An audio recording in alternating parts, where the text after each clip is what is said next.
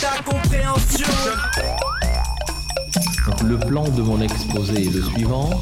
D'abord, Radio Campus Chaque année, 10 millions de Français les conçus, 88.3 FM y compris les hommes politiques. Il y a le feu à l'agence de voyage.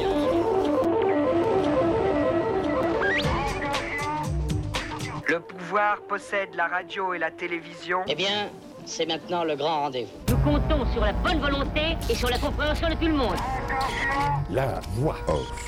C'est pas normal que 30% des agriculteurs vivent avec moins de 300 balles par mois. C'est ce système libéral qui l'organise. Et ça, tout le monde est en train de le comprendre. Et c'est pour ça que je te dis que Matignon, il est en PLS. Parce que nous, on fait monter un agenda sur la dimension d'économie politique que nous, on défend. Ça, ça les fait flipper grave. Si nous, on arrive à faire monter cet agenda et agglomérer avec les syndicats de salariés, montrer que la problématique des retraites, c'est exactement la même qu'on subit dans la crise des revenus sur l'agriculture, Là, on remet en place un mouvement social fort et on arrête cette division. L'État qui vise dans la division, il vise pas la division que dans le monde agricole, il la vise aussi dans tout le mouvement social. La Confédération paysanne, on est au centre des enjeux environnementaux et sociaux. On est au centre du mouvement social. On peut parler avec les écolos, on peut parler avec les syndicats, on peut parler avec les assos, on peut parler avec tout le monde. C'est normal, on est juste au centre de tout. C'est nous qui produisons la bouffe, ça concerne tout le monde. Et on est en train de gagner des points. 2023, 8 millions de personnes dans la rue contre la déforme des retraites. Réponse du pouvoir, déni de démocratie, 49-3, violence policière, 5000 grenades tirées sur les manifestants de Sainte-Soline. Début 2024, 5000 exploitants agricoles sèment la zizanie sous le regard quasi bienveillant des autorités et le gouvernement est au petit soin pour ces manifestants chapeautés par la FNSEA et la Confédération rurale, syndicats au service d'une agro-industrie polluante et dévastatrice. Mais le cœur du problème agricole, comme de tous nos problèmes, c'est le système capitaliste servi par le pouvoir. Et l'un des rouages de l'ultralibéralisme, c'est le trader, et notamment le spéculateur qui s'enrichit sur le trafic des productions agricoles. Et c'est pour cette raison qu'aujourd'hui, vous allez suivre pendant une heure une action de la Confédération paysanne, le syndicat agricole intelligent. Une action qui va vous emmener devant un anonyme bureau de courtage qui boursicote sur les matières agricoles. Bureau qui va être symboliquement assiégé et muré avec des bottes de paille. Salut les amis, c'est la voix off. Aujourd'hui avec la Conf, le syndicat qui œuvre notamment à une nouvelle alliance entre la faucille et le marteau. Mes amis, au secours. Une femme vient de mourir, gelée. Ce discours, vous le connaissez, hein, c'est l'appel que l'abbé Pierre a lancé le 1er février 1954. 70 ans plus tard, jour pour jour, vous voici aujourd'hui le 1er février 2024. On se retrouve sur la place centrale d'une moyenne ville de province où des haut-parleurs diffusent en boucle l'appel de l'abbé Pierre. Et où l'on lise, sous le titre Centre fraternel de dépannage, ces simples mots Toi qui souffres, qui que tu sois, entre, dors, mange, reprends espoir, ici on t'aime. La météo annonce un mois entier de gelée terrible. Tant que durera l'hiver, il faut que ces centres subsistent. Devant leurs frères mourant de misère, une seule opinion doit exister entre hommes, la volonté de rendre impossible que cela dure. Je vous en supplie, aimons-nous assez tout de suite pour faire cela. Que tant de douleurs nous ait rendu cette chose merveilleuse, l'âme commune de la France. Merci, merci. 70 ans après cet appel, la France 2024 compterait plus de 4 millions de personnes mal logées, plus de 300 000 personnes sans domicile fixe, 30 000 SDF de plus que l'an dernier. De l'argent, il y en a Dans les caisses du patronat Et l'argent, on le prendra Dans les caisses du patronat Salut Philippe Bonjour. Est-ce que tu veux bien nous lire ton panneau s'il te plaît? Panneau réversible avec euh, l'agro-industrie n'a jamais nourri le monde euh, mais le détruit. Contrairement au postulat qu'ils ont depuis euh, 40 ans de dire que l'agro-industrie est là pour nourrir le monde, on en est toujours au point où des gens meurent de faim. Et de l'autre côté, la nature est source de vie et non une ressource. Tout le monde déteste les actionnaires et tout le monde déteste les actionnaires et tout le monde déteste les actionnaires c'est vraiment la solution de facilité. hein. Dès qu'il y a des paysans qui gigotent, eh ben, je vais voir Romain. Bonjour Romain. Salut JVD. Confédération paysanne. C'est pas la FNSEA, c'est pas. C'est quoi CR déjà là? Coordination rurale. Mais la Confédération paysanne qui apporte d'ailleurs tout son soutien à l'actuel mouvement, ce qui est très malin, je trouve, de ne pas sombrer dans cette euh, stratégie du gouvernement de monter les uns contre les autres, un système euh, contre un autre. J'ai trouvé ça assez malin de la part de la Conf de dire non, non, euh, on soutient l'actuel mouvement parce qu'il y a des vrais problèmes. C'est peut-être pas les vraies solutions qui sont énoncées. Je crois qu'aujourd'hui, on est dans une société qui se divise. On travaille de plus en plus, mais on a de moins en moins de pognon à la fin. On est quand même un métier et un travail essentiel dans la société parce que nous sommes à la base de la production d'alimentation. S'il n'y a pas d'alimentation dans les assiettes, bah en fait, il se passe rien, il n'y a pas de vie quoi. Donc c'est nous qui sommes à la base de ça et on n'est tellement pas rémunérés pour ça que c'est juste ça le mot d'ordre aujourd'hui quoi. Et tout le monde est d'accord, c'est-à-dire que tous les gens qui sont sur le terrain, qui soient dans les trois centrales syndicales que tu as dit, parce qu'il y en a trois, enfin il y en a une quatrième, le MODEF, dans l'agriculture. C'est ça qui met tout le monde dans la rue. Donc nous, on ne voit pas pourquoi effectivement on resterait à côté de ce mouvement, alors qu'en fait, on n'a pas envie de division syndicale, on a envie d'avoir une unité syndicale sur ce mot d'ordre, partagé comme je le dis sur le terrain. Et d'ailleurs, euh, il y a trois jours, euh, la Confédération paysanne, nous, les deux principales revendications, c'est s'il n'y a pas de revenus, il n'y aura aucun changement, ça c'est clair. Et deuxièmement, c'est euh, l'arme de destruction massive que représentent les accords de libre-échange. On ne veut pas, puisque c'est ça qui nous met en compétition sur des normes environnementales et sociales avec euh, les paysannes et paysans du monde entier qui ne sont pas sous les mêmes normes et qui sont payés beaucoup moins cher que nous. Déjà, nous, on se plaint, mais alors là-bas, euh, laisse tomber, quoi. Et donc, c'est ça, ça, c'est une arme de destruction massive. Donc, c'est nos deux revendications principales du revenu, du revenu, du revenu. Et arrêtons les traités de libre-échange qui font que si ça continue, on n'aura jamais de revenus, puisqu'ils sont organisés pour ça. Et donc, du coup, nous, on a, au niveau du national, la conf, demandé à la coordination rurale et à FNSEA de venir nous rejoindre sur ces mots d'ordre. Jeudi dernier, il y avait un appel à rassemblement de la coordination rurale devant la gare de Tours. Nous, on y est allé, on a appelé la Confédération paysanne et nos adhérents à y aller parce qu'en fait, la démarche était très bonne de la coordination rurale de dire on va devant la gare de Tours et on va dialoguer, c'est-à-dire on va parler de nos problèmes agricoles. Et on était tous d'accord pour dire problématique du revenu, problématique du libre-échange. Et donc le préfet s'était déplacé ce matin-là. Et ça, je t'avoue que c'était un peu dur à vivre. euh, Donc on a parlé d'une seule voix avec la coordination rurale sur ces deux aspects-là, en parlant du libre-échange, etc. Et euh, le préfet nous a répondu euh, que le gouvernement voulait du libre-échange et des accords de libre-échange pour développer économiquement la France. Et nous, d'une seule voix, avec la coordination rurale, on a dit mais et nous là-dedans? Et nous? C'est le sacrifice? Voilà la violence institutionnelle qui nous a été répondue avec le bon ton d'un représentant de l'État. Oui, bah, c'est sûr qu'il va y avoir des conséquences et que certainement que les conséquences, ça va être pour vous. Voilà la violence qu'on vit, quoi. C'est-à-dire qu'en fait, c'est assumé par la parole d'un représentant de l'État de dire ouais, on vous sacrifie les paysans. Il n'y a pas de problème, parce qu'on veut développer économiquement la France. Mais on est où là? C'est Macron qui disait on ne peut pas laisser déléguer à d'autres l'agriculture, elle est bien aussi essentielle que... Ben voilà ce qui se fait par derrière. La France a été épinglée quand même parce que là c'est en train de sortir. Nous on a une fenêtre historique de communication et on développe notre agenda autour de cette question du libre-échange, du libéralisme qui creuse nos tombes. Tous les personnels politiques, surtout la Macronie, dit euh, oui, oui, euh, le libre-échange sort de question. Sauf que sur tous les médias, c'est en train de sortir qu'à l'Europe, les négociations elles continuent. Quoi. Donc la France, elle a beau jeu de dire ah non, non, non, non, mais en fait, le truc, c'est que ça se passe et que même si la France ratifie pas ça, vu que c'est européen, ça s'appliquera à nous. Quoi. Ça s'appelle de l'enfumage, ça. Ça et en un- tant qu'apiculteur, tu Ouais, sais. j'ai pas pris mon enfumoir pour enfumer, mais aujourd'hui on va faire, euh, on va faire des images et pas du blocage. On veut communiquer, donc je vais essayer de pas parasiter le truc avec mon enfumoir qui envoie de la fumée. Je vous dis un truc comme ça, puis dans le dos, au final, voilà. Voilà. Tu parlais de violence étatique, euh, relayée aussi par de la violence médiatique, BFM TV, TF1, tout ça. Et alors, il y a un truc qui m'a absolument stupéfait, c'est d'abord le regard de clémence et d'empathie des actuels gouvernants vis-à-vis de ce mouvement. C'est à peine si les gendarmes venaient pas apporter des chocolats chauds devant les pneus qui brûlaient au péage. Et alors, un truc qui m'a aussi euh, sauté aux oreilles, c'est qu'à chaque prise de micro, quel que soit l'intervenant, intervenante, c'est la faute des écolos, c'est la faute des normes environnementales si on s'en sort pas. Martelé à chaque prise de micro. Voilà. Je suis quelqu'un qui euh, essaie de revenir toujours à l'économique. L'économie, c'est pas un bien ou un mal en soi, c'est un outil. Nous, en tant que paysans, ou n'importe qui qui bosse avec ses mains, il sait ce que c'est un outil. Euh, nous, on a des fourches. Soit tu prends la botte de foin avec et tu vas nourrir ton bétail, soit tu la plantes dans quelqu'un et tu le butes. Quoi. Donc l'économie, c'est un outil. Soit c'est un outil d'extermination du travail, soit c'est un outil de protection du travail. Donc l'économie politique, il faut vraiment l'appréhender comme ça. Et c'est ça qui est en train de se jouer en ce moment dans ce mouvement. Et là, le gouvernement va se faire dépasser. Il y a quelque chose d'historique qui est en train de se faire.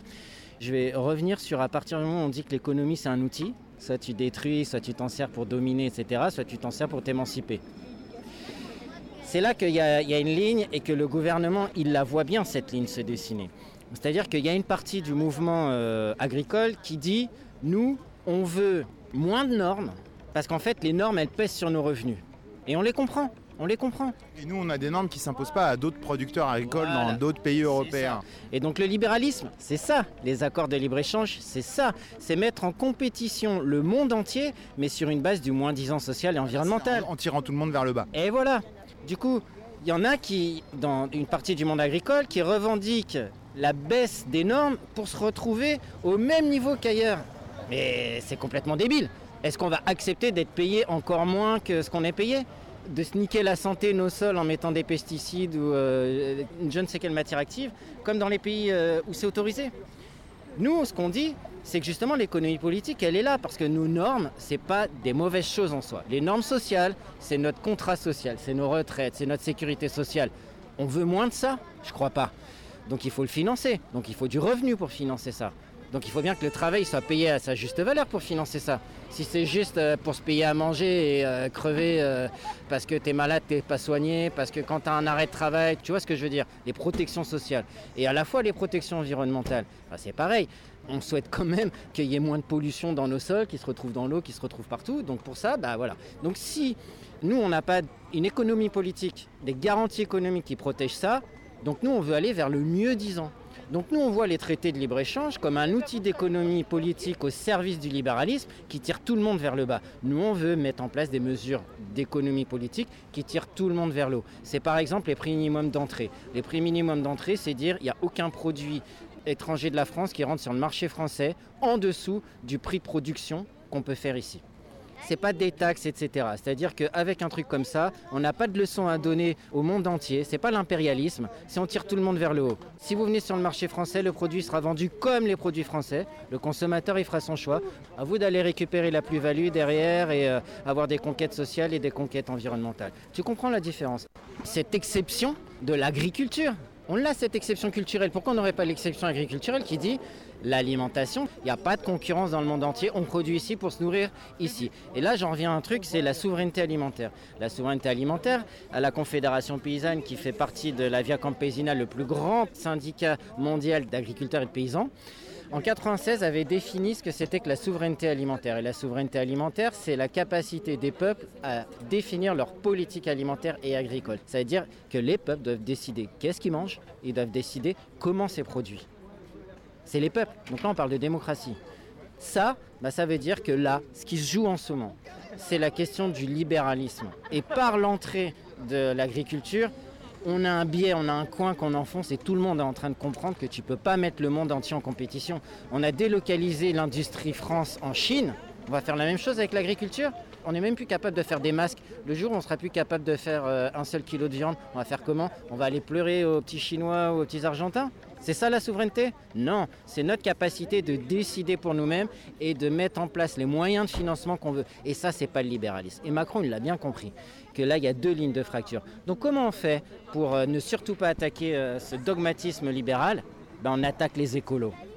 Là, Matignon, il est en PLS parce que là, il y a aussi donc, un, la capacité du monde agricole à bloquer, ça t'a pas échappé que 8 millions de personnes dans la rue sur je sais pas combien de mobilisations, il euh, n'y a rien, il y a un 49-3. Là, il y a à peine 100 000 paysans qui foutent le bordel partout. Effectivement, on les laisse faire et même on leur apporte des petits chocolats et tout. On est bien d'accord, le deux poids deux mesures. c'est une caricature, hein, mais, euh, On, est... sur le plateau de BFM TV, j'ai même vu un représentant syndical policier qui se permettait une petite tranche d'empathie en disant oui, mais bon, on les comprend quand même parce que c'est dur leur métier. Hein. Tu te dis merde, c'est un flic qui parle. Là. Donc tu vois bien l'instrumentalisation. La partie du monde agricole qui dit la problématique c'est les normes environnementales, alors eux on les laisse, on les laisse parce qu'on veut voir monter ça Il faut moins de normes, il faut moins de normes. Ça va dans le système libéral. Alors oui, ils peuvent tout défoncer, il n'y a pas de problème. Nous, tu sais bien, chaque fois qu'on lève le petit doigt, c'est de la garde à vue, euh, c'est des peines avec, euh, avec des amendes, c'est du fichage, c'est des bombes, 4000 grenades à Sainte-Soline, voire 5000. Tu vois bien comment ça se joue. Et là, il y a une tribune qui va sortir, co-signée par la Confédération paysanne, le MODEF, la CGT, FSU et Solidaire, comme un acte de naissance d'une intersyndicale ouvrier et paysan. Parce que la, racine du mal, c'est la même. Quand je t'ai dit tout à l'heure que l'industrie française a été délocalisée en Chine, c'est exactement la même chose que ce que nous, on subit maintenant. On le vit dans nos chairs. Quand il y a 20% d'inflation, qu'il y a les plus grandes fortunes françaises qui doublent leur fortune dans un moment de crise où nous, on ne peut plus chauffer, on ne peut plus bouffer, nous qui produisons, c'est quand même Macron qui en 2018 est allé à Rungis juste quand il a pris son mandat et il a dit c'est pas normal que 30% des agriculteurs vivent avec moins de 300 balles par mois. Hein, je veux dire, on est dans quel pays là? C'est ce système libéral qui l'organise. Et ça, tout le monde est en train de le comprendre. Et c'est pour ça que je te dis que Matignon, est en PLS. Parce que nous, on fait monter un agenda sur la dimension d'économie politique que nous, on défend. Quoi. Ça, ça les fait flipper grave. Parce que c'est leur ADN à la Macronie. Ils jouent leur vie, là. Si nous, on arrive à faire monter cet agenda et agglomérer avec les syndicats de salariés, montrer que la problématique des retraites, c'est exactement la même qu'on subit dans la crise des revenus sur l'agriculture, Là, on remet en place un mouvement social fort et on arrête cette division. L'État qui vise dans la division, il ne vise pas la division que dans le monde agricole, il la vise aussi dans tout le mouvement social. Et c'est là aujourd'hui quelque chose que les auditrices et les auditeurs, faut que vous entendiez. La Confédération paysanne, on est au centre des enjeux environnementaux et sociaux. On est au centre du mouvement social. On peut parler avec les écolos, on peut parler avec les syndicats, on peut parler avec les assos, on peut parler avec tout le monde. C'est normal, on est juste au centre de tout. C'est nous qui produisons la bouffe, ça concerne tout le monde. Donc voilà l'agenda qu'on développe et on est en train de gagner des points. Nous, la Conf, on a pris l'agenda de convoquer tous les euh, syndicats euh, salariés à la Bourse du Travail à Paris ce samedi pour sceller cette alliance. Donc ça, c'est nous qui l'amenons. On est très très conscient de notre place et de notre responsabilité à pouvoir faire cette union. Cette union, c'est pas juste pour faire du blabla. C'est d'ailleurs, c'est dans la matérialité de la lutte. Quand je disais tout à l'heure, il y a 100 000 agriculteurs qui foutent le feu partout, Matignon il est en PLS, il y a 8 millions de personnes dans le mouvement social, dans la rue, qui sont juste en train de chanter, alors avec quelques grèves, quelques blocages, mais on voit bien la puissance qu'a euh, l'agriculture par rapport à la capacité de blocage, c'est-à-dire la matérialité de la lutte. Quoi. Et nous, on va l'amener dans le mouvement social. On va dire maintenant, on s'allie paysans et ouvriers. Le coin au niveau de l'agenda politique, on l'a mis sur le libéralisme, sur l'agriculture. Maintenant, si on enfonce les portes de l'Elysée, on tape dans le pognon euh, des patrons. Et ça, c'est exactement ce qu'ils font les agriculteurs. Voilà la, la marche à suivre. Et si on n'est pas tous ensemble pour le faire, on n'y arrivera pas. Et je terminerai sur un autre truc, c'est que les principales conquêtes sociales, elles ont eu lieu quand le paysan et ouvrier s'étaient forts. C'est-à-dire quand les ouvriers, ils allaient bloquer euh, l'usine, quand ils revenaient euh, chez eux, bah, il y avait à bouffer parce qu'il y avait le cousin qui avait le lapin ou, euh, ou je sais pas qui qui avait les légumes, les patates et tout, parce qu'il y avait des paysans dans la famille. Maintenant, il n'y a plus de paysans. On est passé d'un million dans les années 80 à là, actuellement, on n'est à même pas 380 000. Dans les 10 ans, il y a la moitié de la population agricole qui va partir à la retraite. On ne sait pas avec quelle retraite. En tout cas, ils vont arrêter l'activité. Donc, il y a de moins en moins de paysans et on sait que les luttes, quand elles ont été victorieuses, c'est qu'il y avait des paysans quand tu es en grève, tu n'as pas de revenus et pourtant tu continues à manger. Et un c'est pas un... Leclerc, Carrefour et Lidl qui vont faire crédit. Donc un mouvement social, en fait, il a besoin d'être nourri. Ça me renvoie au dernier mouvement social qui a lieu en 2023 contre la déforme des retraites. Il y avait ici localement là, cette expérience de la louche finale et on voyait que des gens de la Confédération paysanne étaient là concrètement à apporter de la nourriture. C'était déjà un acte très concret de solidarité, mais, mais, vraiment là je commence à mieux comprendre la jonction hein, faucille, marteau, euh, un mouvement social qui n'est pas nourri, bah, il s'éteint. Quand on mange, ça dure plus longtemps. Exactement, c'est pour ça que j'ai sorti un sur un exemple qui s'est passé à Brest. Ça a commencé en 2019 quand on a approvisionné euh, les piquets de grève, qu'on a fait un printemps en hiver, c'est-à-dire 25 fermes ont apporté 300 kg de bouffe qui ont été préparés par les cheminots et on a fait le banquet juste ici, hein, devant le palais de justice et la grande poste. Ça a donné naissance à Festilut. À ce moment-là, nous, on a compris qu'en fait, on pouvait remonter les produits des fermes, mais on n'avait pas la capacité de les rendre accessibles, c'est-à-dire les préparer, les distribuer, etc. Et c'est comme ça qu'on a mis en place la louche finale, en proposant à des copains qui se demandaient qu'est-ce qu'il y avait à faire pour aider le mouvement social. On a dit, nous, Nous, on a besoin d'un lien entre les fermes et le mouvement social. Et c'est ça la louche finale. Et ça, ces cantines de lutte, elles sont inspirées de beaucoup ce qui se passe dans l'Ouest. En ce moment, dans l'Ouest, il y a une intercantine. D'ailleurs, moi, je vais te le dire, à Sainte-Soline, quand j'y étais, moi, je suis allé, pas euh, devant les CRS, je suis allé à l'intercantine. Parce que je pense que c'est fondamental.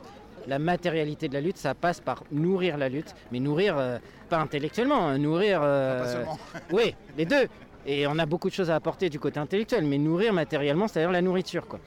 Et donc, à Sainte-Soline, il y a un intercantine qui, en autogestion totale, a rendu commun tout le matériel. Plein de cantines. Ils ont dit, moi, je prépare ça, mon- tout le matériel en commun. Communisation de l'appareil de production, de l'alimentation. On a nourri 20 000 personnes sur le week-end. Il n'y a pas de truc de euh, on a payé quelqu'un pour faire de la bouffe, c'est de nous, c'est de nos fermes, c'est des petites mains et on a fait. Le samedi, quand euh, les gens sont rentrés du théâtre d'opération, on peut dire, parce que ça avait vraiment des éléments guerriers, euh, puisqu'on s'est pris 5000 grenades en deux heures sur la tête, on a été capable de servir 6 à 8000 repas en deux heures. Quand on aura cette capacité de faire ça sur tous les territoires, je te dire que le mouvement social, quand il va se mettre en, en mouvement, il aura une autre gueule, parce qu'il va tenir. Et donc c'est pour ça que nous, sur le deuxième mouvement des retraites, donc en 2023, avec la louche, donc les gens, ils ont payé à prix libre, donc ça a financé. Moi, j'ai apporté mes biliques, le lait, le miel, les œufs, ils ont démarré comme ça, ils n'avaient pas de matos. Nous, on a apporté tout le matos pour qu'ils démarrent. Et du pognon. Je veux dire, les gens, ils étaient comme des dingues. Il y a des gens, ils payaient la crève 20 balles parce qu'ils savent que ça a du sens. Là, ils veulent donner du pognon. Tout le monde veut donner du pognon pour ça, quoi. Donc, ils avaient la crêpe, tout, ils étaient contents, ça avait du sens. C'était les produits des fermes, ils faisaient du pognon. Derrière la louche, ils ont acheté plein de matos. Et aussi, on a pu financer avec ça l'approvisionnement euh, de la centrale nucléaire, l'approvisionnement du dépôt gazier de Serré-la-Ronde, l'approvisionnement euh, des cheminots nœuds ferroviaires de Saint-Pierre-des-Corps. Et maintenant, quand on bouge, c'est les mêmes équipes qui disent ah, On fait quoi, les copains là? On vient comment? Vous êtes Donc, il y a les mecs de la centrale qui nous appellent, il y a les gaziers qui nous appellent, il y a tout le monde qui nous appelle. Et là, aujourd'hui, il y a les enseignants qui vont nous rejoindre aussi. Donc, tu vois comment cette jonction, faut arrêter de se regarder en chien euh, de faïence. Nous, on a tendu la main, on a dit voilà, sur la réforme des retraites, on est conscient que ça nous concerne parce que derrière, c'est notre contrat social, c'est le service public dans les campagnes et nous, on a besoin de service public. S'il n'y a pas de retraite, il n'y a plus de service public. Donc, on approvisionne la lutte. Et comme ça, on a construit une histoire ensemble. Et maintenant, on en arrive à ce que euh, dans le dernier mouvement de la réforme des retraites, ça s'est multiplié partout sur le, le pays, nourrir la lutte. On l'a même fait au national dans les manifs à Paris. On a rejoint les cortèges. Moi, à un moment, j'ai conduit le tracteur qui arrivé à la place de la Bastille. Tu vois le délire en passant par les beaux quartiers, euh, Hôtel de Ville, le Louvre et compagnie. Et euh, le tracteur paysan, dans le cadre de la mouvement de la réforme des retraites, est arrivé place Bastille. On avait ramené des pommes, du comté, tout ce qu'on sait faire de mieux, du vin, du jus de pomme, du pain, tout. On nourrissait, on nourrissait, on nourrissait. Ça, ça nous amène aujourd'hui à pouvoir concrétiser et cristalliser cette alliance parce que euh, souvent nous, euh, le milieu paysan, on est vu comme des patrons et avec les syndicats de salariés, tu vois, des fois ça frotte un peu. On a mis par terre cette différence et c'est ça qui est en cours aujourd'hui. Quand tu lis cette question de la convergence des luttes, mais dans l'action, c'est-à-dire dans la matérialité de la lutte qui est l'objectif, avec une cible, l'ADN libéral de la Macronie et de la trahison du PS depuis la parenthèse libérale et de toute la droite jusqu'à l'extrême droite, tu vois que les enjeux sont sérieux quoi. Et que nous on les prend très au sérieux et qu'on prend très au sérieux notre place et notre capacité de mobilisation en étant au carrefour de toutes ces luttes. Donc nous quand on parle à conf, les gens ils nous écoutent. On a ce bénéfice d'avoir une, une aura parce qu'on a mené des luttes qu'on parlait à tout le monde, on s'expose, on en prend plein la gueule. Les gens ils savent à quel point c'est dur notre situation sur les fermes, mais dans la lutte. Et donc quand on propose des choses, et donc euh, là, la Confédération paysanne au niveau du national a appelé à bloquer toutes les centrales de distribution, tout, faire des opérations. Donc là, on va voir comment, avec les syndicats, maintenant on va passer à l'action. C'est ça l'enjeu aujourd'hui, à mon avis, dans le moment. Et c'est pas pour euh, sortir de la question agricole. Tu vois bien que nous, on identifie comme le principal enjeu la politique libérale appliquée à l'alimentation et à l'agriculture et que c'est ça qu'on veut mettre sur la table et que là il y a une jonction qui est en train de s'opérer parce que là c'est l'éducation aujourd'hui, c'est ça. Demain ça sera l'hôpital, c'est pareil. Donc là tu entends le camion de solidaire qui est en train d'appeler toutes ses troupes à nous rejoindre et on va mener l'action ensemble. Tu parlais tout à l'heure d'autonomie alimentaire et ce sera l'objet d'une autre émission, mais il faudra qu'on évoque ce que c'est que le SSA. La sécurité sociale de l'alimentation. Sécurité sociale de l'alimentation. C'est une perspective, mais d'abord, attaquons-nous à la question du libéralisme, qu'on comprenne bien comment l'économie libérale nous plombe, et la SSA, c'est un moyen d'en sortir. Dans les caisses du patronat. Et l'argent, on le prendra. Dans les caisses du patronat. De l'argent, il y en a. Dans les caisses du patronat. Et l'argent, on le prendra. Dans les caisses du patronat. Le temps que nos camarades syndiqués arrivent, on va se passer une petite chanson.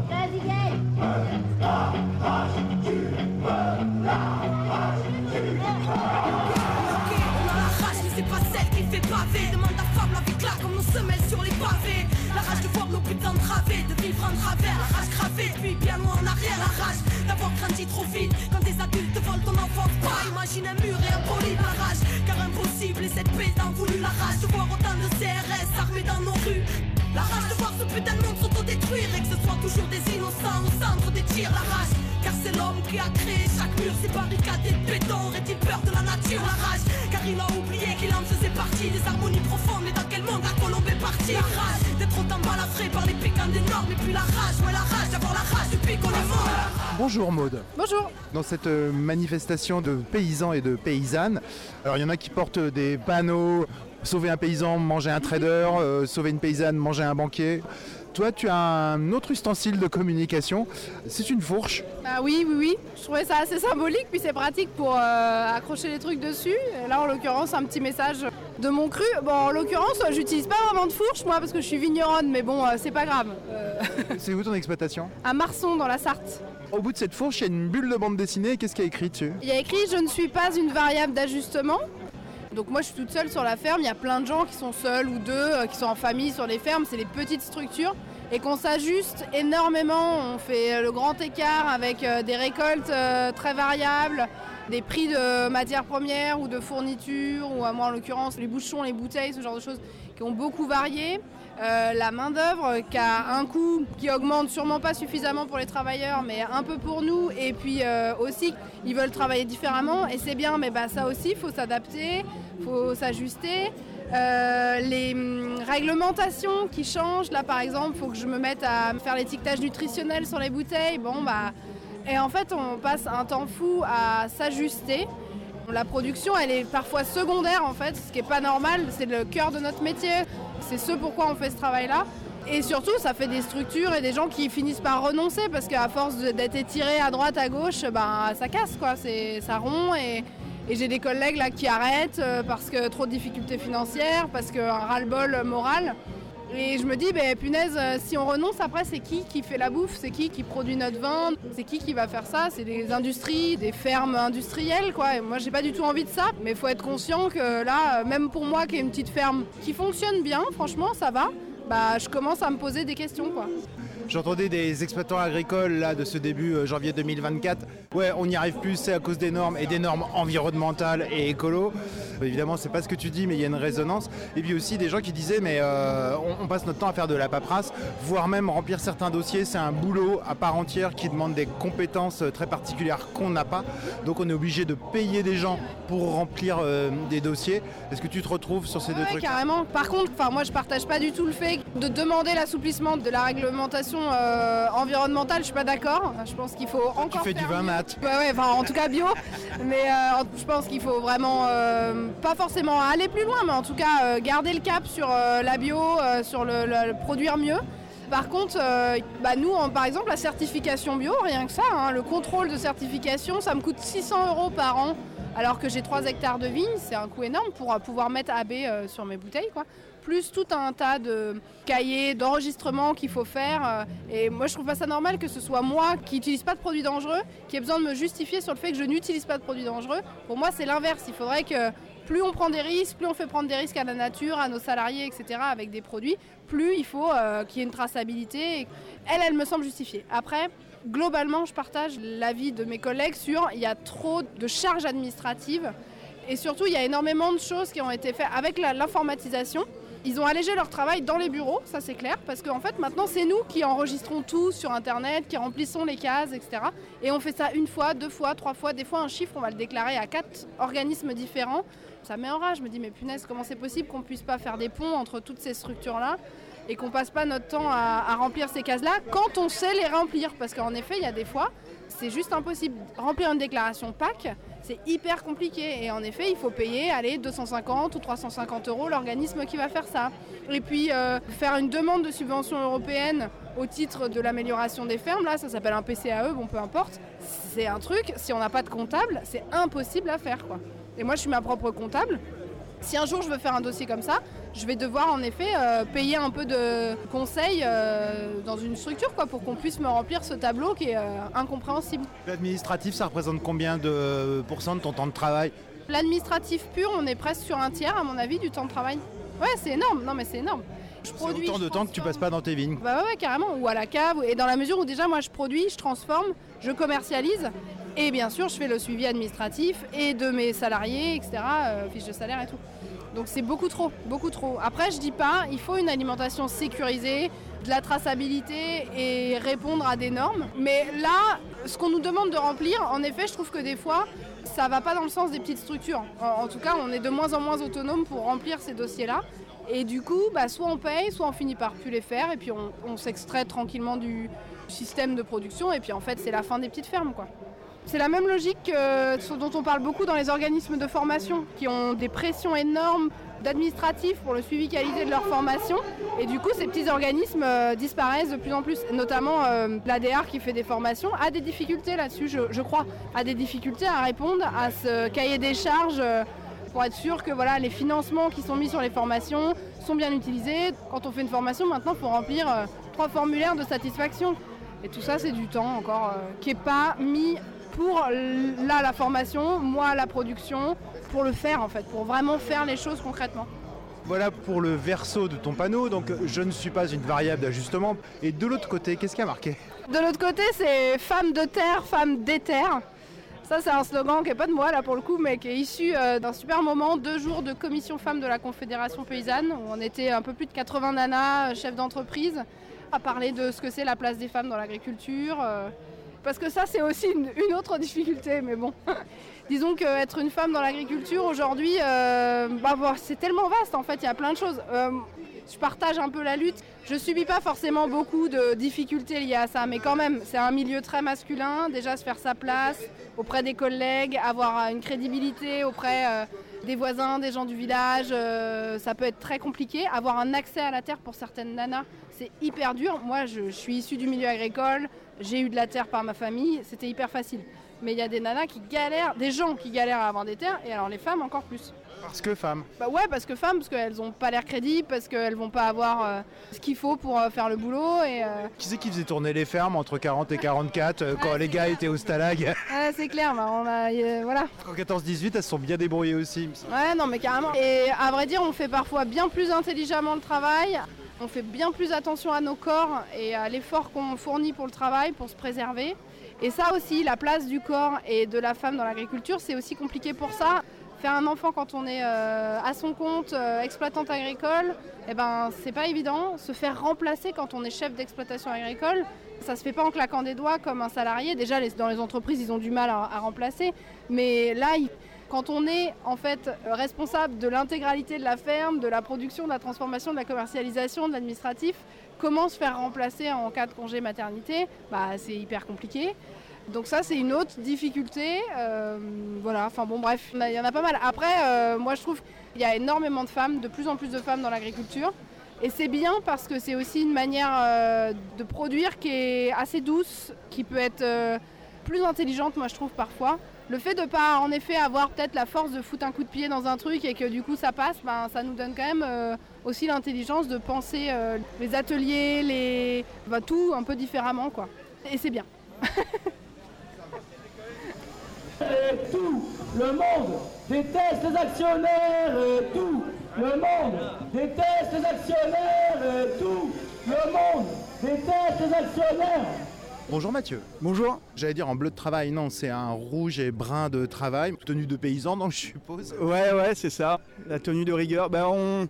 Je dis on parce que je suis sur une ferme collective, la ferme de Belêtre à Dolulsec. On est paysans boulangers et maraîchers, en bio bien sûr. Et on est euh, entre 7 et 10 personnes à travailler ensemble euh, à l'année. Est-ce que tu veux bien nous lire ce qui a marqué sur ton panneau? Un revenu paysan, oui, mais issu du travail, pas du capital. J'ai vu aussi d'autres panneaux, il y a marqué euh, Sauver une paysanne, manger un trader. Ouais. C'est pas bio un trader, ça, ça mange de. Ouais, il n'y en a pas beaucoup des bio, ouais, effectivement. L'idée, c'est ce qu'on porte nous depuis le début. Ça fait 10 ans qu'on est installé à la ferme de Belêtre et qu'on a constitué une coopérative paysanne pour euh, garantir que ce qui va nous permettre de tirer de l'argent, euh, c'est bien le travail et pas le capital, c'est-à-dire pas les terres, pas le bâtiment et pas le- notre outil de travail. Tout ça, c'est au service d'un projet qui est de produire de l'alimentation bio. Mais euh, chaque euh, mois, on est rémunéré pour le travail qu'on réalise. Et quand on accueille des nouveaux associés, eh ben, on leur demande de mettre 50 euros pour pouvoir travailler avec nous. Ils n'ont pas besoin de racheter la ferme. La ferme, c'est un bien, on la considère comme un bien commun au service de la production paysanne. Quoi. Est-ce que vous êtes adhérent à la Confédération paysanne euh, à votre ferme? Oui, oui, moi je suis moi-même au comité départemental de la conf et euh, mes collègues sont aussi adhérents. Ce que j'avais envie de porter aujourd'hui, c'est. euh, on entend beaucoup les agriculteurs manifester ces dernières semaines, mais il y en a aussi beaucoup qui manifestent pour un revenu agricole, mais qui sont en même temps assis sur des tas d'or en fait. Ils viennent avec leurs tracteurs qui valent 150 000 ou 200 000 euros. Ils sont à la tête d'exploitations qui valent un million d'euros. Ça, on n'entend pas beaucoup parler en fait. Qu'au moment de leur départ à la retraite, il va falloir leur faire un gros chèque pour avoir le droit de prendre leur place. Et moi, je considère que produire de la bouffe, bah, ça devrait être euh, juste une activité euh, de base, c'est un besoin de base, c'est un commun de nourrir les gens. Et donc pour ça, on devrait avoir des outils de travail qui sont mis à disposition et pour lesquels on n'a pas besoin de s'endetter pour pouvoir accéder au métier de paysan. Dans ces agris là qu'on voit défiler donc en ce début euh, 2024, ils sont pas tous euh, riches comme Crésus. Il y a aussi des gens qui mangent la feuille parce qu'ils se sont endettés, ils ont mis le doigt dans un système pas possible. Tout le monde ne gagne pas des milliers et des cents euh, à faire de l'agriculture productiviste. Effectivement, il y a une grosse, grosse disparité au sein du monde agricole. hein. On ne peut pas mettre tout le monde dans le même paquet, mais quand même, il y a un ancrage culturel très fort à être propriétaire de son outil de production. S'il faut s'endetter, coûte que coûte, on le fera pour en être propriétaire. Et effectivement, les retraites sont misérables à la fin quand on termine une carrière paysanne, mais il y en a beaucoup qui compensent une trop faible retraite par répartition par une retraite par capitalisation. Et en fait, quand on fait ça, on fait que reproduire le problème et accentuer le problème. C'est-à-dire qu'on a perdu 50% des paysans en 30 ans, et dans la même période, le capital d'exploita- d'exploitation a augmenté de 75%. Ce qui fait que les paysans qui restent sont plus riches que ceux qu'il y avait avant, parce que les fermes sont plus grandes, avec plus de capitaux, avec plus d'endettement, certes, et donc il faut fournir plus de travail pour rembourser des emprunts. Et pour des gens qui sont dans des systèmes euh, industriels, ils ne maîtrisent pas le prix des produits. Donc c'est le cours mondial qui leur impose à quel prix ils vont euh, être payés au final, une fois qu'ils ont fini de travailler, qu'ils ont livré leur blé, leur lait à la coopérative ou à l'industriel. Et donc effectivement, euh, c'est tout un système qu'il faut remettre en cause, parce que euh, on ne peut pas dans ces conditions dire juste aux paysans changez de modèle et puis faites autrement. Nous on a essayé de faire autrement et on a démarré comme ça, tant mieux.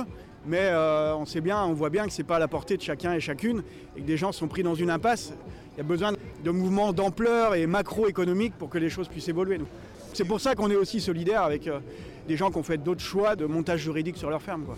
Et vous, euh, votre euh, expérience de ferme collective, ça fonctionne? Ça fait longtemps que ça marche? Ça fait 10 ans cette année, on a démarré à 5, on a 7 travailleurs permanents à l'année et on peut monter jusqu'à 10 travailleurs en pleine saison. Des associés sont partis, d'autres sont arrivés. Euh, Comme je vous disais, euh, avec 50 euros en poche, on peut devenir associé, euh, gérant de la coopérative et avoir le même salaire que tous les autres travailleurs, y compris ceux qui sont là depuis 10 ans. Quoi.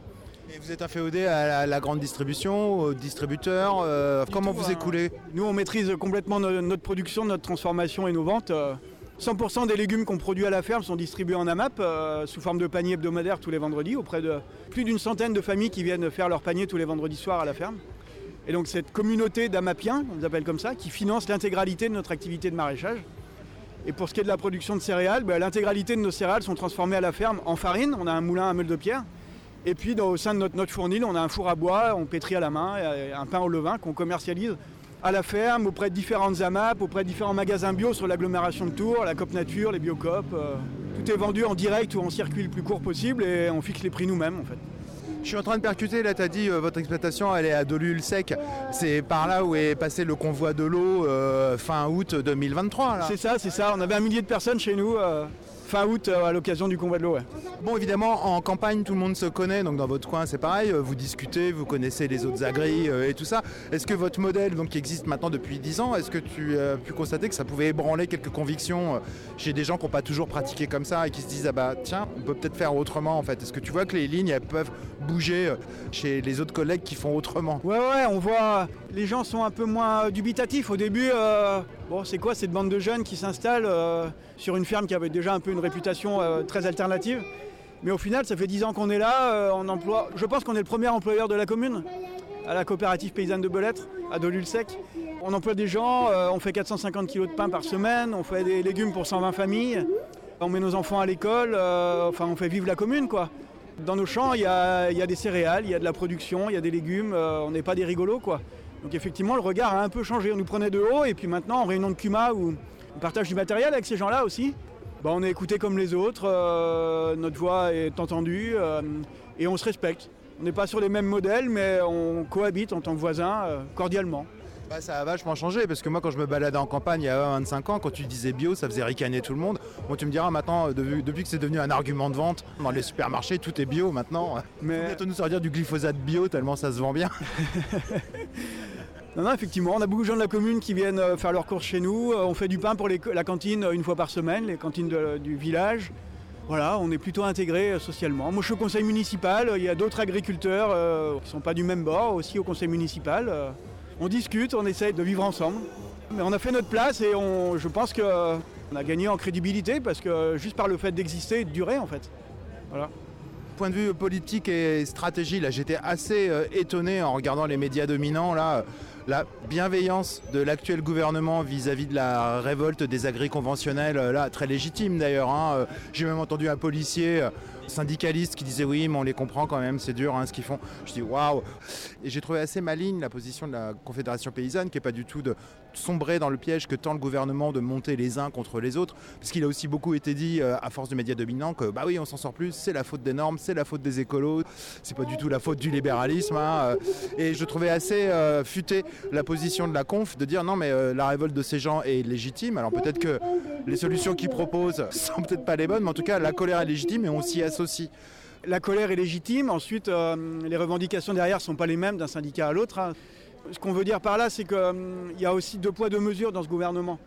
Il y a des façons de réprimander, on va dire, les manifestants qui ne sont pas les mêmes selon de- le bord dans lequel ils sont. Quoi. Les agris de ce début euh, 2024, là, ils n'ont pas eu droit aux 5000 grenades de Sainte-Soline, par exemple. Voilà, voilà, voilà. Sinon, on avait fait cramer une MSA, une DREAL, des mairies, etc. Euh, il en faut beaucoup moins que ça pour se retrouver en garde à vue et, et avoir des peines lourdes. hein. Les, les camarades qui ont organisé Sainte-Soline ont eu des peines très lourdes récemment, là, au tribunal de Niort. Donc, euh, deux poids, deux mesures, on trouve ça complètement injuste. Euh, on est syndicalistes comme eux, euh, on porte des revendications qui nous paraissent légitimes, et pas seulement pour la profession, pour l'ensemble de l'intérêt général en fait. Nous on pense que l'agriculture, c'est un sujet bien trop important pour laisser entre les seules mains des agriculteurs. Parce qu'on parle d'alimentation, on parle de qualité de l'eau, on parle de qualité de l'air, on parle de biodiversité, de climat, de paysage, tout ça c'est l'affaire de tous et de toutes quoi. Et donc les syndicats, que ce soit la coordination rurale ou la FNSEA, ont plutôt tendance à dire on parle d'agriculture, laissez-nous gérer les questions agricoles, on sait de quoi on parle. Et nous, à la Confédération paysanne, on porte une autre voix en disant non, justement. On a besoin de discuter de ces choses-là avec l'ensemble des citoyens, des consommateurs, des mangeurs, des promeneurs, enfin des gens qui occupent notre territoire, en fait, tout simplement. Quoi. Ça fait écho à une image que j'ai vue sur BFM TV, euh, une femme syndicaliste de CR, donc coordination rurale, qui avait marqué dans son dos euh, Foutez-nous la paix, laissez-nous travailler. Euh, C'est ce qui nous différencie, entre autres, de ces deux autres syndicats-là. quoi. C'est que nous, on a besoin, et on pense que c'est pas seulement qu'on a besoin, c'est que c'est légitime de faire alliance avec des syndicats de travailleurs, euh, des organisations environnementales, euh, des associations de consommateurs. Enfin, on est dans le même bateau, en fait. Ne nous trompons pas d'ennemis. L'ennemi, ce n'est pas les non-paysans. C'est les gens qui essayent de s'accaparer euh, des ressources et de s'accaparer de l'argent sur le dos des travailleurs. Et nous, en tant que paysans, on fait partie du camp des travailleurs.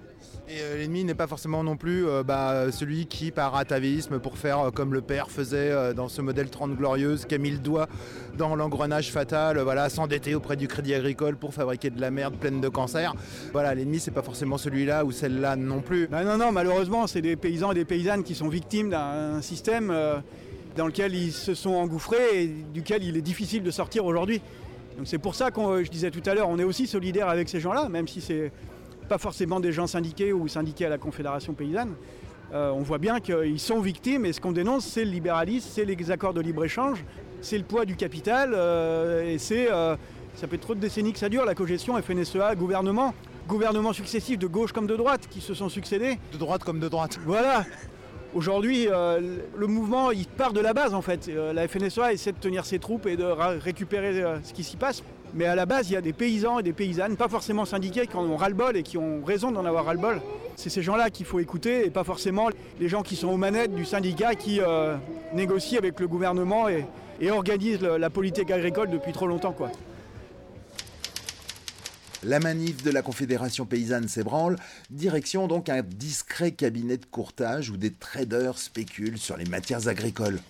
Et tout le monde déteste les actionnaires et tout le monde déteste les actionnaires et tout le monde déteste les actionnaires. Ici, là, dans, dans cette cour, au quatrième étage, dans un bureau euh, assez petit, il y a une dizaine de personnes qui euh, font du courtage de matières premières agricoles, du trading sur euh, le lait, sur le céréal. Et euh, nous, ça nous semblait important en ce moment dans ce mouvement de colère paysanne. La Confédération paysanne est pleinement engagée. Elle a appelé à, à se mobiliser devant des centrales d'achat. La véritable question, c'est la question du revenu, c'est la question du libre-échange qui écrase les paysans et les paysannes, et la question de la répartition de la valeur dans tout notre système alimentaire. Le paysan, il est toujours écrasé, et au-dessus de lui, il y a des gens qui se gaffent, quoi. Les paysans et les paysannes, ils produisent, ils travaillent énormément, mais la valeur, elle part soit vers les financiers, soit vers la grande distribution, soit vers l'agro-industrie. Donc c'est pour ça qu'on a proposé de monter une action symbolique ici. On va un peu retapisser cette cour de collage. Et ensuite, on va faire une image ici, murer avec de la paille cette entrée-là, faire de la photo. Il va aussi y avoir un banquet, un petit banquet, des tartines, de quoi boire. Et bien on vous invite à, à- à rentrer là et à aller vous situer devant le numéro 4 pour manifester euh, notre indignation devant les salaires indécents pour les paysans et les paysannes comparé, euh, je ne sais pas quels sont les salaires des personnes qui travaillent dans le courtage. Euh, le salaire horaire est sûrement bien plus élevé. Et tout le monde déteste les actionnaires et tout le monde déteste les actionnaires et Bonjour Joël. Bonjour. Est-ce que tu veux me dire qu'il y a marqué sur ta pancarte, s'il te plaît? Sauver un paysan, manger un banquier. Ah, je l'ai vu décliner au féminin aussi. oui, voilà. Sauver une paysanne, manger un trader. oui, oui, tout à fait. Donc en fait, c'est symbolique dans le sens où il y a une plus-value, une valeur ajoutée qui est mangée à la fois par les traders, donc surtout par les dividendes qui sont versés aux actionnaires, et à la fois par les banquiers euh, avec les taux d'intérêt euh, exorbitants ou les, ou les agios exorbitants prélevés euh, directement sur les revenus des paysans qui, eux, ont une toute petite euh, plus-value, voire même plus-value négative, avec donc des tout petits revenus, voire même des revenus euh, négatifs. Quoi. Ah d'accord, c'est les traders et les banquiers, parce que moi j'entendais des gens de la FNSEA qui disaient que c'était la faute des écolos, des normes et tout ça, qui s'en sortent pas. Si on en est là au niveau des paysans et des paysannes qui ont des faibles revenus, on peut dire que c'est surtout la faute à l'ultralibéralisme qui gère le monde entier et qui fait qu'on va plutôt favoriser les revenus des actionnaires, donc les dividendes qui sont versés aux actionnaires, plutôt que les revenus à la fois des salariés et à la fois des paysans et des paysannes. quoi. C'est surtout là le problème. Et c'est pour ça que là, on, fait une action devant euh, un bureau soi-disant de traders, là-haut, là, pour dénoncer euh, cet ultralibéralisme. Il faut savoir que le, blé qui sert à faire notre pain, il est coté euh, à Chicago, au marché international de Chicago. Donc on est dans une aberration. Alors le blé, il y a le riz, toutes les denrées alimentaires de base. quoi. T'es paysan toi? Ex-paysan, euh, retraité, en lien avec euh, les, les futures installations, des transmissions, et notamment euh, avec euh, une structure bien connue qui s'appelle Terre de Liens, avec laquelle on peut installer, et heureusement, de nombreux paysans et paysannes. À force d'engraisser, de devenir très gros, c'est-à-dire l'exploitation va avec des millions, ça devient intransmissible. Eh ben voilà, le, le problème il est là, c'est qu'il y a une spéculation à la fois sur le foncier, sur les terres, mais à la fois sur l'outil par lui-même, hein, c'est-à-dire les bâtiments, le cheptel, le matériel, ça devient exponentiel et donc euh, irreprenable pour un jeune qui veut s'installer, notamment non issu du milieu agricole. Non, mais quand je vois ta vitalité, ton énergie, euh, là t'es en train d'arpenter le pavé, je me dis mais la droite a raison, c'est scandaleux, tu es à la retraite. Mais François Fillon avait raison, les gens ne veulent plus travailler. Euh, Quand je vois tout le jus qu'on pourra encore tirer de toi. Bah oui, oui, non, mais euh, l'idée c'est surtout d'aider nos jeunes à, à pouvoir s'installer parce que de toute façon, même étant retraité, il faut manger, donc on a besoin de nos jeunes pour faire de l'alimentation saine. Quoi.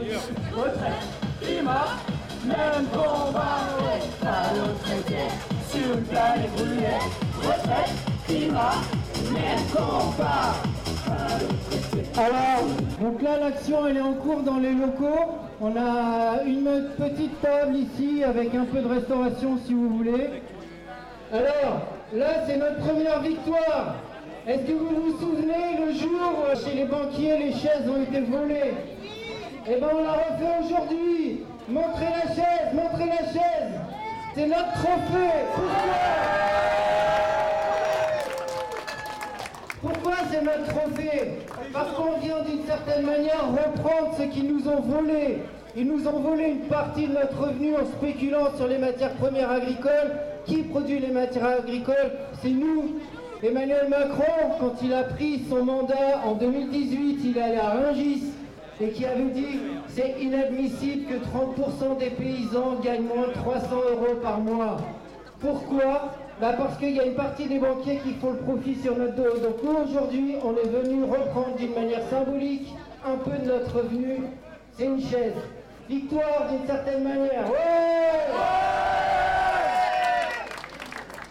Donc là en cours, il y a des collages. Aujourd'hui, il y a beaucoup, beaucoup d'agricultrices et d'agriculteurs mobilisés sur le terrain, mais on n'entend pas beaucoup parler de la finance. On n'entend pas beaucoup parler de la spéculation. Donc nous, aujourd'hui, l'action qu'on veut faire avec des images et pas du blocage, c'est pour mettre en lumière toute cette question. Par exemple, derrière, il y a un panneau. C'est une réactualisation d'un panneau que tout le monde a vu dans ses manuels scolaires pour exprimer ce qui se passait dans la féodalité, la noblesse et le clergé qui était sur le dos du bas peuple. Là, le dessin, c'est un paysan, on aurait pu faire une paysanne aussi, qui a le dos courbé, et qui sur lui a monsieur Rousseau, le président de la FNSEA, qui était un trader, qui a commencé sa carrière. A commencé sa carrière en tant que financier, en tant que spéculateur sur les matières premières agricoles. Et pour nous, c'est très très très problématique. Pourquoi? Parce que comme c'est le président de la FNSEA, c'est l'interlocuteur principal des pouvoirs publics. Quand on sait que cet interlocuteur a bâti sa fortune personnelle sur la spéculation sur les matières premières agricoles, on peut se demander comment sont représentés les intérêts des paysans et des paysannes à la base. Il est sur le dos des paysans et il faut le dire. Et donc cette personne-là est dans l'administration du groupe Avril, qui est un gros producteur de l'eau protéagineux. Et on s'adresse aussi à toutes les paysannes et les paysans de la FNSEA de se demander par qui ils sont représentés. Est-ce que vraiment les personnes qui à la tête de la FNSEA représentent les intérêts des agricultrices et des agriculteurs sur le terrain? Et à côté, on a un banquier. Alors le banquier, c'est bien connu dans le milieu agricole, c'est le crédit agricole, mais pas que. Pas que, puisque ici, on est devant le groupe Montpnec, qui est une société de courtage. C'est quoi le courtage? C'est être un intermédiaire entre les acheteurs et les vendeurs sur les marchés internationaux des matières premières agricoles. Donc ce sont les personnes qui en un clic font les contrats.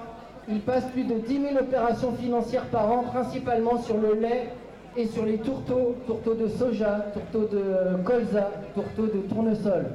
Sur le dos de ce paysan, tous ces gens-là, ils sont assis sur notre travail et qu'on n'en peut plus de ne pas voir la rémunération à la hauteur du travail qui est fourni et cette rémunération finalement elle est captée par ces gens qu'on a sur le dos. On aurait aussi pu mettre les industriels, par exemple Le Sieur, Avril, on pourrait en citer plein, Bigard, Lactalis, et il y a aussi la grande distribution des hypermarchés qui du coup profitent de la crise actuelle. Le revenu a explosé et les consommateurs, eux, de la même manière que les producteurs, ils sont victimes de ce système économique puisque tous ici, vous allez faire vos courses et vous avez vu l'évolution des prix. En 24 mois, c'est 20% d'inflation. Nous, on n'en a pas vu la couleur au niveau des paysans. Je vous garantis, c'est ceux qui sont entre les mangeurs et les paysans qui se gavent. Donc, vous avez bien vu un peu la cohérence de toutes ces actions avec des images, pas du blocage. Là, on va faire un petit blocage quand même.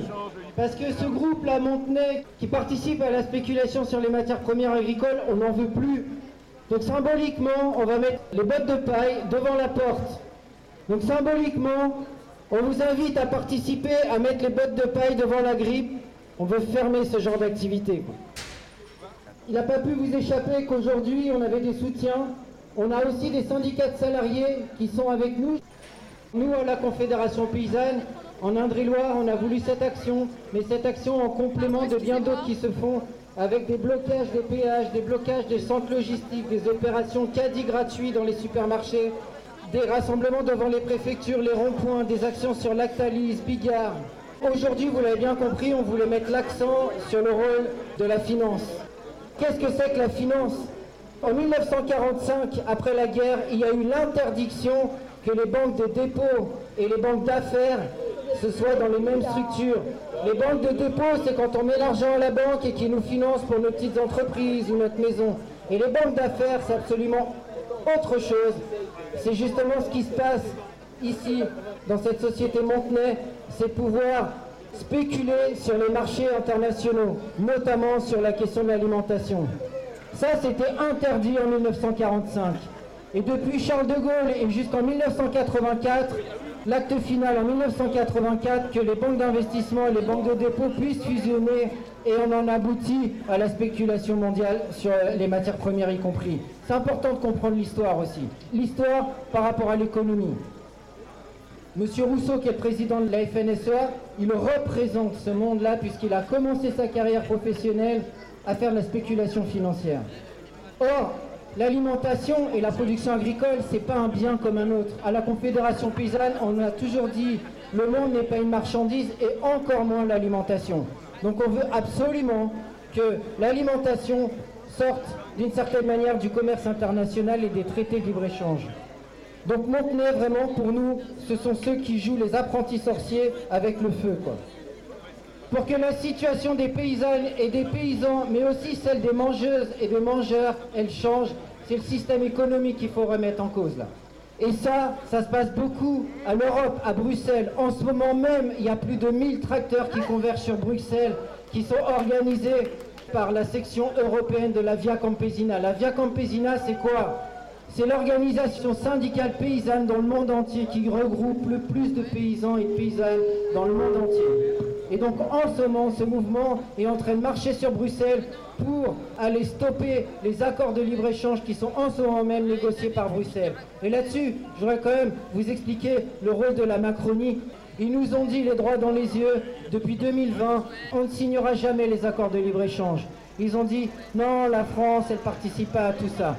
Là, cette semaine, grâce à cette mobilisation et le fait qu'on mette dans l'agenda médiatico-politique cette question, il y a plein de sujets télévisuels qui ont montré comment l'Europe continue en ce moment même à négocier. L'Europe a démenti que le Mercosur était à l'arrêt. L'Europe veut ce Mercosur. Et quand bien même Macron dit que la France ne veut pas, ça se passe à l'Europe. C'est-à-dire que même si la France ne participe pas à ça, ça s'appliquera pour nous en France. Donc nous, ce qu'on revendique, c'est absolument pas que la France ne participe pas à ça, c'est que la France bloque, pèse de toutes ses forces à l'Europe pour bloquer les négociations. Et c'est pour ça qu'il y a 1000 tracteurs en ce moment qui sont en train d'arriver à Bruxelles. Je voudrais terminer. Les perspectives, c'est quoi pour nous? Vous l'avez bien compris, c'est le modèle économique et c'est le libre-échange qu'il faut casser. Absolument sur la question, au moins, tout de suite, maintenant, des matières premières agricoles. Et ça, nous, à la Confédération Paysanne, on ne va pas y arriver tout seul. Un enjeu aussi fort que ça, qui émet l'ADN même de la Macronie et des libéraux qui sont au pouvoir, c'est avec toutes et tous ensemble qu'on doit mener le combat. Nous, juste les paysans, on n'y arrivera pas tout seul. C'est pour ça que dans la réforme des retraites, tout de suite la Confédération paysanne a convergé vers le mouvement social parce que c'est la base de notre contrat social. On parle aussi là d'économie, une économie au service des hommes, pas une économie au service de la finance et des actionnaires. C'est exactement la même chose. Donc dès ce mouvement contre la réforme des retraites, que ce soit en 2019 ou en 2023, on a approvisionné la lutte avec des produits paysans. On a approvisionné ce qui était le fer de lance, c'était les cheminots, l'hôpital, la centrale nucléaire de Chinon, les gaziers. Et donc moi, je voudrais laisser un mot aujourd'hui à ces soutiens, c'est-à-dire les syndicats de salariés qui sont venus aujourd'hui nous soutenir comme nous, on a été les soutenir. Dans les jours qui suivent là, un acte historique, une tribune coécrite et co-signée par la Confédération paysanne, la CGT, Solidaire et FSU. Et ça, c'est historique. Parce que les plus grandes conquêtes sociales en France, elles sont arrivées quand les ouvriers et les paysans étaient main dans la main. Et c'est ce qu'on est en train de reconstituer aujourd'hui. Samedi, on organise à l'initiative de la Confédération paysanne un événement à la Bourse du Travail à Paris où on avait invité tous les syndicats de salariés pour sceller cette alliance parce que 8 millions de personnes dans la rue pour la réforme des retraites, déni de démocratie 49-3, 100 000 paysans qui bloquent tout, qui défoncent tout, et là il y a Matignon en PLS. On sait ce qu'il faut faire, ouvriers et paysans ensemble. C'est pas des manifestations, c'est du blocage et impacté.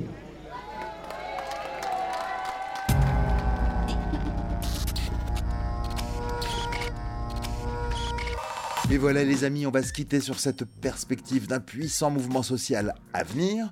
Cet hiver est déjà très agité, le temps des cerises s'annonce très chaud. Reportage à réécouter sur notre site polémix et la voix off.com. Ce n'est qu'un combat, continuons le début. Salut Au secours